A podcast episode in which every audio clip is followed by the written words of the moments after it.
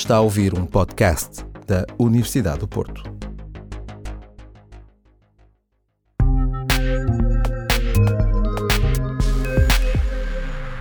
Olá, bem-vindos ao Library Talks, uma série de podcasts sobre a temporada de outono dos Friday Noon Seminars, que acontecem todas as sextas-feiras no Instituto de Investigação e Inovação em Saúde, I3S, Universidade do Porto. Semanalmente, vamos dar a conhecer cientistas e os seus trabalhos em áreas tão diversas como a biologia celular, imunidade, cancro, genómica ou nanotecnologia. Como é que a natureza garante que cada cromossoma recebe a sua cota parte de material genético, continua a ser um mistério que ocupa muitos cientistas. É o caso de João Matos, bioquímico natural de Guimarães, que rumou ao Instituto Max Planck para fazer o doutoramento sobre regulação da segregação dos cromossomas durante a meiose, processo de divisão de duas células em que uma célula passa a ter metade dos seus cromossomas. João Matos continuou depois a estudar a recombinação homóloga de cromossomas, um dos processos que possibilita uma maior variabilidade genética, pois implica o rearranjo dos genes presentes nesses cromossomas. Desde 2014, João Matos está na Suíça a liderar um grupo de investigação sobre os mecanismos de regulação e reparação do DNA na meiose. As interações cromossómicas mediadas pelo DNA são um pré-requisito para a recombinação génica e para a segregação cromossómica. João Matos veio ao I3S dar uma lição bem recheada de biologia molecular que atualiza muita matéria que seleciona ao nível das licenciaturas na área.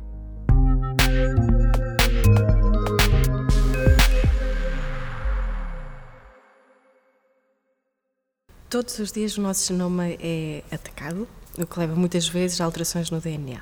Por que, que a natureza faz isto? Boa pergunta. um, o DNA é mais instável do que o que possa parecer e não é mais instável do, do que é por causa de mecanismos de reparo que estão constantemente a manter a estabilidade do genoma. Um, para a maior parte das células no organismo é importante a manutenção da estabilidade genómica, uhum. mas há tecidos onde isso não é verdade. Uh, na germline, na, na linha germinal, por exemplo, onde são formados os gametas, uhum. e nós trabalhamos em meiose, que é o processo pelo qual as células uh, diploides formam células haploides. Um, é importante que haja geração de alguma diversidade genética. Um, no sistema imunitário também há um exemplo onde é importante haver, um, haver danos deliberados no DNA, de forma a obter uma resposta que seja capaz de, de, de dar conta da, da, da, variabilidade enorme de, de pato, organismos patogénicos que, que possam estar a, a, a atacar-nos. Uhum. Mas a maioria das células é verdade que um, não é óbvio que haja uma razão para explicar o facto de ser tão tão fácil um, uh, modificar o DNA.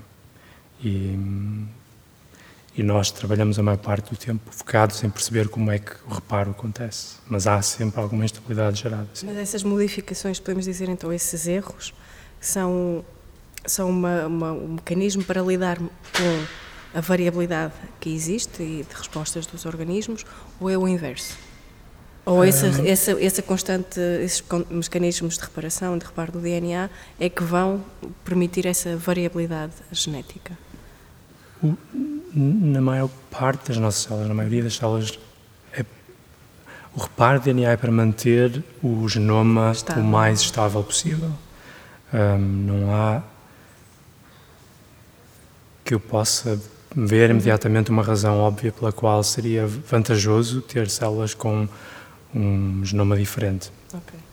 Em geral, sempre que há uma, uma propensão para acumular mutações, há uma tendência para desenvolver doenças como o cancro. Um, por isso, com as exceções da germline e de, das células, de algumas células do sistema imunitário, a maior parte dos tecidos das células no organismo beneficiam de ter um, um genoma estável. Portanto, as células basicamente andam sempre entre, num equilíbrio instável entre estabilidade e mutações. Isso deve-se um, a algumas pressões seletivas eh, metabólicas ou não do, que vêm do exterior ou, ou a que é que se devem essas mutações? A origem das mutações pode ser uh, exógena, podem ser, um, por exemplo, radiação, pode, pode ser químicos, uh, produtos um, exógenos ao organismo, um, que podem modificar o DNA de muitas formas diferentes. Uhum. Uh, muitos tipos de, de, modificações que depois levam a, a, ao aparecimento de mutações, mas também podem ser o fruto de uh, acidentes na célula e hum, há várias, vários mecanismos pelo qual uh, células podem podem um, modificar o DNA, um, entre as quais uma, uma, das que nos interessa particularmente é, e isso é um conceito que nós estamos a começar a explorar, é que as próprias enzimas, que são proteínas que, que estão envolvidas no reparo de DNA, catalisam reações muito específicas, às vezes para eliminar um, produtos da toxicidade de alguns compostos químicos, ou compostos químicos, ou da luz, ou, ou etc., radiação, um, que essas, essas próprias enzimas que têm a capacidade de modificar DNA, às vezes num contexto um, onde há uma regulação errada de maneira como a célula funciona, tornam-se a causa do problema. Em vez de serem a parte da solução, tornam-se a fonte de de erros. Uhum. Seja a copiar o DNA, uhum. seja a reparar o DNA. E nós já conseguimos, na ciência já se consegue detectar esse momento em que elas deixam de ser a solução e passam a ser um problema. Um, o que acontece é que a maior parte, ou uma grande parte das enzimas envolvidas em, em, vias clássicas de reparo de DNA eram vistas como proteínas que não eram muito reguladas. Quando havia uma lesão específica no DNA, elas, por exemplo, detectam uma estrutura que está errada e, e o facto dessa estrutura ser anormal seria o sinal de que, ok, isto é o sinal para a ativação da, desta proteína, desta enzima, que vai corrigir o erro. Mas é mais e mais óbvio, fruto da investigação nos últimos anos, que a especificidade dessas enzimas é muito menor do que aquilo que era antecipado. E por, por causa disso, as células, as células têm mecanismos muito um, um, incríveis para controlar a função delas e fazer com que, um, com que funcionem quando é absolutamente necessário, quando, quando hum, é o tempo certo, o sítio certo uh, no genoma para, para a atividade delas ser induzida. O facto de elas serem muito reguladas e da regulação estar ligada a muitos, muitas vias de sinalização na célula faz com que haja também possibilidade de fazer com que, se a célula não estiver a funcionar como deve ser, se houver algum problema geral, que comece a sinalizar problemas que não existem e acaba por transformar algumas dessas enzimas em problem, problemas. Exatamente. E é esses mecanismos que estuda? Sim, estudo isso. Uh, como é que começou a interessar-se por essa área? Eu trabalhei, fiz o, o doutoramento a, estudar hum, como é que os cromossomas se segregam meiose. E, e em meiose o que acontece, que é especial na, para produzir gametas que são haploides de células diploides, o que é especial é que as células têm de separar os cromossomas que nós herdamos do nosso pai e da nossa mãe. Basicamente, meiose reverte aquilo que acontece quando há fertilização. E para separar os cromossomas de origem materna e paterna, é preciso uh, uh, desenvolver, ou a maior parte dos organismos desenvolveu mecanismos para estabelecer ligações entre os cromossomas para a célula saber como separar, o que separar. Se tem 23 pares de cromossomas, pai e da mãe, como é que a célula, na primeira divisão de meiose, separa para cada cromossoma, o, o, o do pai e o da mãe? Hum? Acontece, e eu, eu estudei isso pelo ângulo de um ângulo diferente de reparo de DNA. Mas o que acontece é que para a célula conseguir encontrar, para, para os cromossomas de origem materna e paterna se encontrarem, que é necessário para depois poderem separar de forma um, com, com, uma fidelidade uhum. alta, estou a usar palavras sim, sim, sim, misturar expressões inglesas com português. Uh, o que acontece é que a maior parte dos organismos usa recombinação. Em meiose, um dos primeiros passos uh, é, que acontece é que há a indução deliberada de, de lesões ao longo dos nossos cromossomas. Uhum. Há um, um, DNA breaks, quebras, quebras no genoma, uh, em todos os cromossomas, dezenas em cada cromossomo. É um dos primeiros passos. E depois, pelo facto de os cromossomas de origem materna, materna e paterna serem, terem sequências homólogas, o reparo dessas lesões é usado para eles se encontrarem, baseado na homologia. Okay? Okay. Foi por causa do interesse em perceber como é que os cromossomas são separados em meiose que me comecei a interessar como é que eles recombinam para se encontrarem no primeiro passo da, da, da meiose. Uhum. Depois comecei a me interessar como é que isso é modificado, um, um, uma vantagem, uma, uma parte colateral de, de, dessa recombinação em meiose é que não só os cromossomas de origem materna e paterna se encontram, como o que acontece é que eles trocam partes. E é por causa disso que um, há variabilidade associada com a produção de gametas. Mas isso é uma causa secundária, secundária. do processo pelo qual os cromossomas, cromossomas combinam para depois poderem ser separados de forma um, digna. Porquê é que tem que haver essa, essa indução, como disse, das lesões, antes de haver propriamente a, a, a ligação entre eles, entre os cromossomas? Que uhum. parece, sim, parece sim, contra parece, a natura, parece é? contra-intuitivo, mas, em geral, sim. para os cromossomas poderem ser segregados de forma correta, é essencial em qualquer célula que a célula saiba quais cromossomas têm de ser separados.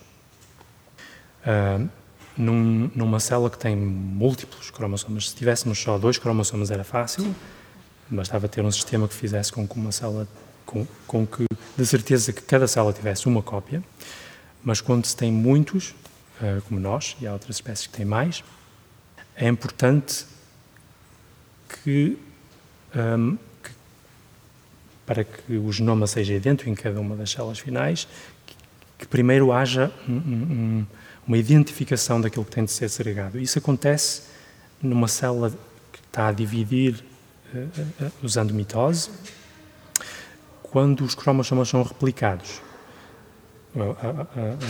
O objetivo final é produzir duas células que têm genomas iguais. Por isso, à medida que os cromossomas são replicados, há proteínas que são, uh, são que se ligam aos cromossomas e que seguram ou que mantêm as, as duas cópias uhum. dos cromossomas juntas.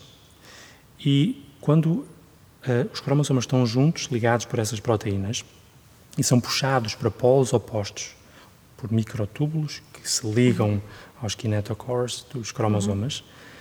pelo facto de haver essas proteínas que chamam cohesins que ligam os cromossomas, quando os microtúbulos estão a puxar em direções opostas, há um, o que se chama tensão gerada. São as opposing forces uhum. nessa zona. Quando se gera essa tensão, essencialmente há um sinal que diz à célula, ok, nós estamos a separar as duas cópias.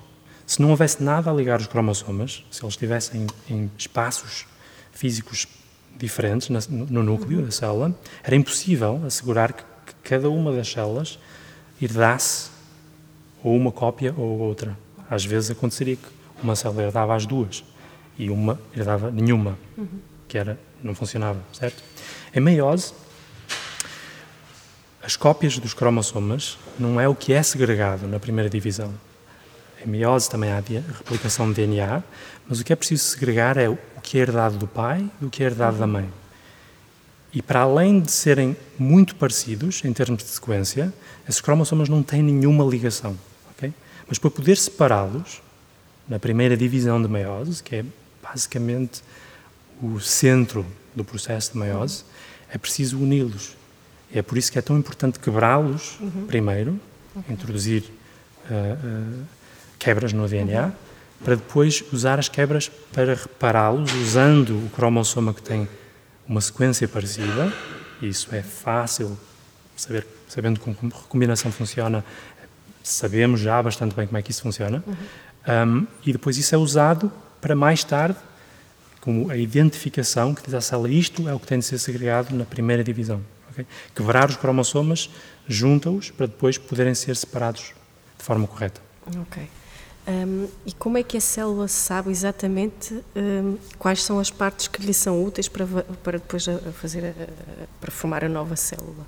De, partes... como, é que, como é que se faz a hum. escolha desse, de, dessas partes de cromossomas que depois vão ser a, aproveitadas para a nova célula? Em princípio, todas as partes são úteis. Sim. Um, e, e, é importante que, que cada uma das células tenha uma cópia completa uhum. do genoma. Em células em meiose, o que acontece é que a recombinação é importante para unir os cromossomas temporariamente, e, mas é altamente controlada, não deve ser excessiva. Por exemplo, não, é, não interessa que haja uh, em cada geração um, uma recombinação completa do genoma. Basicamente, a vantagem e a a, a vantagem da reprodução sexual usando meiose uhum. é mais que haja a possibilidade de desconectar um, variações no genoma que sejam vantajosas para o organismo de variações que sejam más. Okay? A recombinação permite que haja um, a separação. É um processo de limpeza, de, no fundo. Exatamente, é um processo de limpeza, é um uhum. purging de, de, de, traços que não são vantajosos daqueles que são vantajosos. É isso que permite a recombinação. É um processo, portanto, altamente inteligente e eficiente. É eficiente, é muito conservado. Sim. Nós usamos, por exemplo, leveduras para estudar a meiose, usamos também células humanas para, onde comparamos os dois processos, mas é, é incrível a Sim. quantidade de proteínas que é exatamente igual, ou tem funções exatamente iguais nos dois, nos dois tipos de células que são milhões e milhões de anos separadas na evolução. Sim, é, portanto é um processo que ocorre em todos os organismos. Todos sim, os sim, que se reproduzem sim, sexualmente, sim. Um, e o que é que mais o fascina nesse processo? Dentro do, daquilo que estuda dentro do seu trabalho? O que é que mais me fascina? Fascina-me que as nossas células têm o potencial para fazer, uh, para produzir variabilidade genética, que é útil em células na germline que vão fazer meiose, mas na maior parte dos outros tecidos usam usam um, vias muito parecidas para manter a estabilidade genómica. Okay? Isso significa que o controlo dessas vias tem de ser muito apertado, porque se uma célula começar a usar uh, uma via ligeiramente de forma diferente, como ela usada, por exemplo, em meiose, num, num, numa das nossas células somáticas, o que pode acontecer é que, come, é que começa a criar, criar instabilidade genómica, que é um driver de cancro, por exemplo. Uhum. E vice-versa. Se o reparo de DNA acontecer numa célula está em meiose tal como acontece em mitose, isso seria incompatível com a reprodução tal como uhum. a nossa espécie uh, a tem. É, impossível os cromossomas segregarem de forma correta. O que significa que, que, como as células têm potencial para fazer isso tudo, perceber exatamente como é que as coisas funcionam, como é que é separado, o, o como é que é contexto estabelecido para que aconteçam de uma forma ou de outra é essencial, porque um, no contexto de doença, não só, não só em, em, em uh, ao health and disease state, uhum. não só no health state, no disease state, é também, um, é também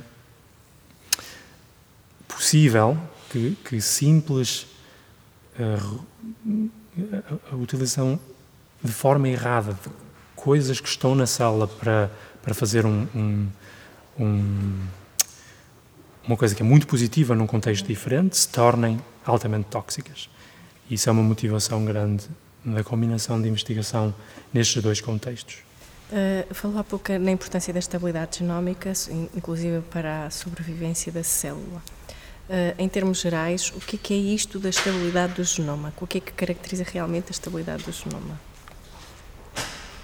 É a ausência de mutações? É, o que é que está biologicamente? O que é que o, o que é que isso quer dizer? O que é que isso significa? O que significa a estabilidade do genoma? Há vários níveis Sim. de estabilidade. Pode ser o número de cromossomas, uhum.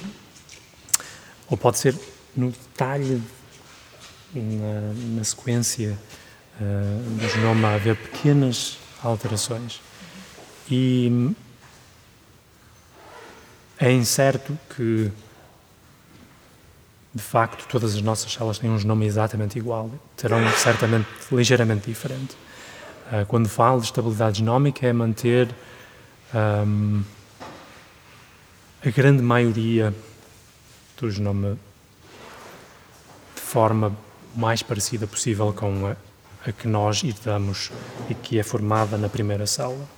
Eu, organismo. pergunto isto porque uh, parece que estas, estas mutações, estas quebras, portanto, são processos tão naturais e que, que, que frequentes que acaba por, por terem, eh, ou seja, acaba por haver ali muito um, um, equilíbrio entre o que é, que é a estabilidade e a instabilidade e parece que andamos um pouco sempre entre ambos.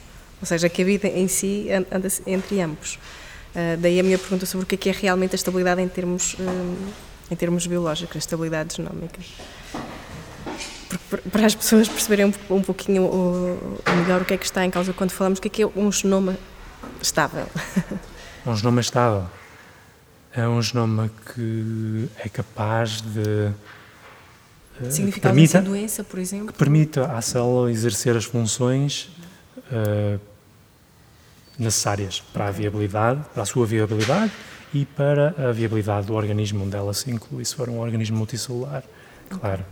Um,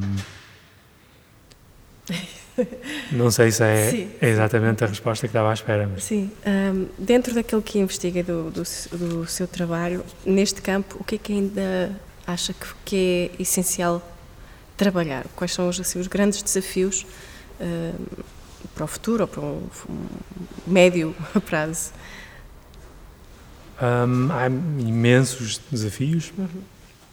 no trabalho um, diretamente relacionado com o trabalho que nós fazemos. É, é necessário desenvolver algumas tecnologias para um, que nos permitam estudar. Nós, por exemplo, utilizamos levedura para estudar meiose porque é simplesmente o único modelo que nós podemos usar de momento que nos permite utilizar processo eh, ou, ou metodologia bioquímica que nos permita purificar, por exemplo, proteínas, enzimas que, em quantidades suficientes uh, que nos permitem fazer ensaios bioquímicos.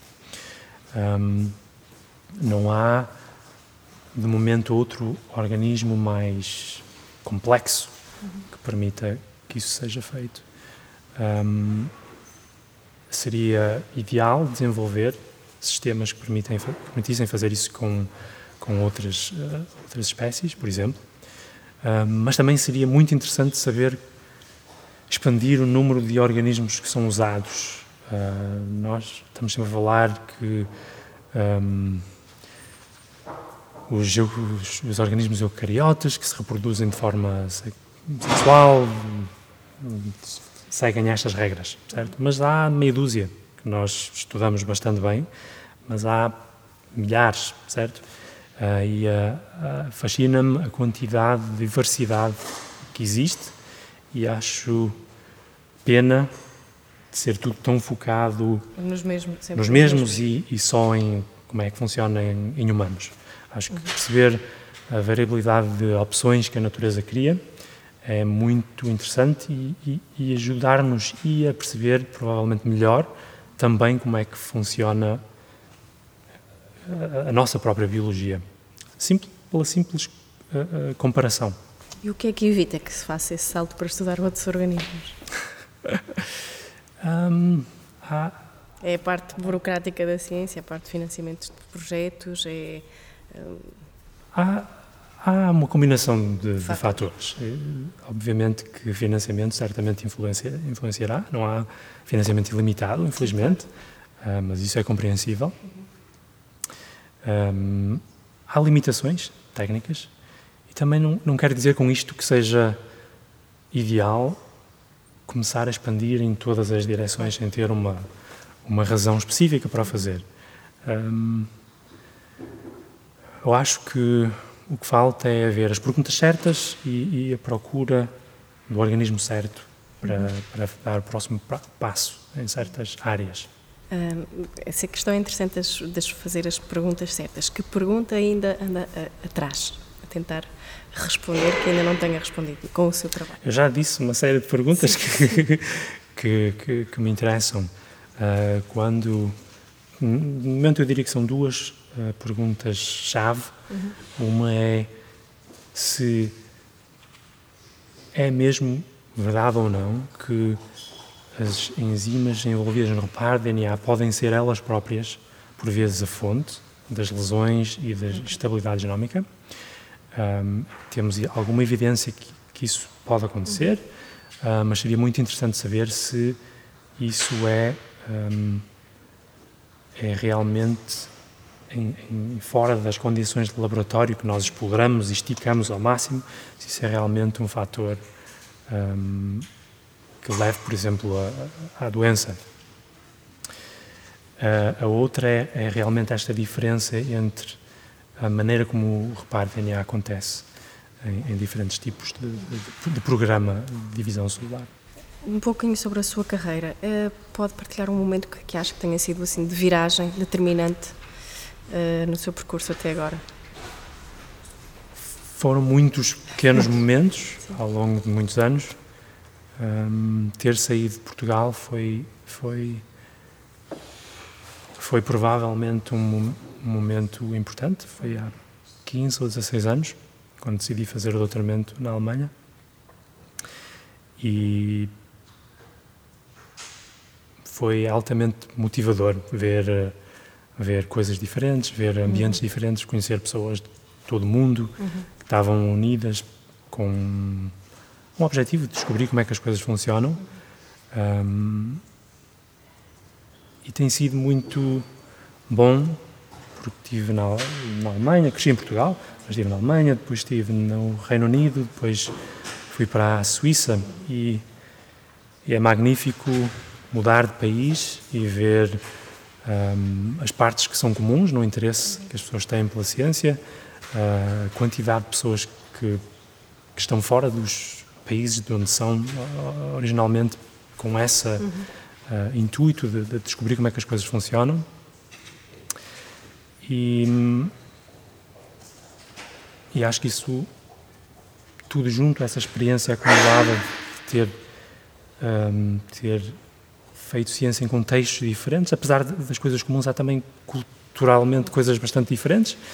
Isso foi, sempre que mudei, foi de alguma forma muito, muito produtivo, fez-me fez-me adaptar aquilo que faço ao ambiente novo onde estava e isso foi, foi provavelmente parte da razão pela qual nunca senti que aquilo que estava a fazer estagnou. Foi sempre mudando de acordo com o ambiente, uhum. ou influenciado uh, parcialmente pelo ambiente, que, que ao longo de, agora de 15 ou mais anos um, acaba por, por ser um, um, rewarding, não sei qual é a palavra. Sim. Uh, e como tem sido a experiência de liderar um laboratório na Suíça? É uma experiência interessante. O laboratório é muito internacional. Somos nove pessoas, mais ou menos, uh, cinco ou seis PhD students, dois ou três pós-docs, há sempre alguma flutuação, uhum. um, e depois master students and so on. Os estudantes mais novos são quase todos suíços, ou da língua germânica, austríacos, alemães, tem muita afinidade uhum. com a parte uh, suíça-alemã, com Zurique. Uhum. Um, os PhD students e pós-docs são de todo lado. Uh, em nove, só dois é que são suíços e o resto é de todo lado, essencialmente. Um, é, é, interessante, um, é interessante um, ver como é que as pessoas interagem e como elas trazem aspectos da sua cultura, da sua educação uh, para o laboratório e como isso produz um ambiente que é, eu acho, altamente inovador e, e, positivo. É das coisas mais das coisas que eu mais gosto Sim. em liderar o laboratório. Também é também tem alturas difíceis, também claro. há problemas associados com essas mesmas Diferença. uh, diferenças, é? mas isso faz parte. É inevitável perguntar, ambiciona ou tem como objetivo voltar a Portugal? Uh, eu gostava de voltar, gostava de voltar, gostava de voltar e hum, mesmo antes de ter ido para a Suíça considerei seriamente voltar uh, para Portugal. Foi mesmo ali naquele período da crise de 2011 e isso de alguma forma fez-me repensar. Sim, sim, sim. E, e, achei também que era, era um, provavelmente ter ido para a Suíça uma, uma última oportunidade uh, de, de, ir para um sítio diferente, uhum. mas tendo em vista sempre voltar uh, a Portugal. Sim, é um objetivo. Que conselhos daria, por exemplo, a um estudante de doutoramento ou um pós-doc na sua área? Conselhos é que, gerais? Sim, consegue um jovem cientista hoje em Portugal que esteja a fazer investigação aqui um, o que é que lhe diria, olhando para a sua carreira, para o seu percurso, um, para os desafios que se, que se enfrentam nessa, nessas alturas, que é que poderia sugerir? Faça a investigação sem, sem, sem medo, que um, sem medo, quero dizer com isso que não que não se limite o espaço, a proximidade geográfica, que se tiver uma pergunta que queira realmente responder, que procure o sítio ideal para responder essa pergunta, sem ter a limitação geográfica como uma barreira possibilidade de fazer investigação nessa área. Eh, é importante ter o ambiente certo para fazer a investigação que se gosta e que se quer fazer. E, e eu acho que um, às vezes queremos combinar tudo ter o estar perto de casa e fazer exatamente aquilo que queremos e nem sempre é possível. E, e, inicialmente, especialmente quando ainda se é mais novo do que eu sou agora, eh, quando se é mais flexível, não se está tão necessariamente ligado à família mais próxima, uhum. sem filhos. Uhum. Não quer dizer que não tenha filhos, tem muitos sim, colegas sim. tiveram filhos durante o PhD, eu tive filhos mais, um pouco mais tarde, mas que usem essa janela de oportunidade para explorarem sem sem um, sem estar sem se limitar, sem, sem se limitar exatamente muito obrigada pelo seu tempo e pela disponibilidade de vir aqui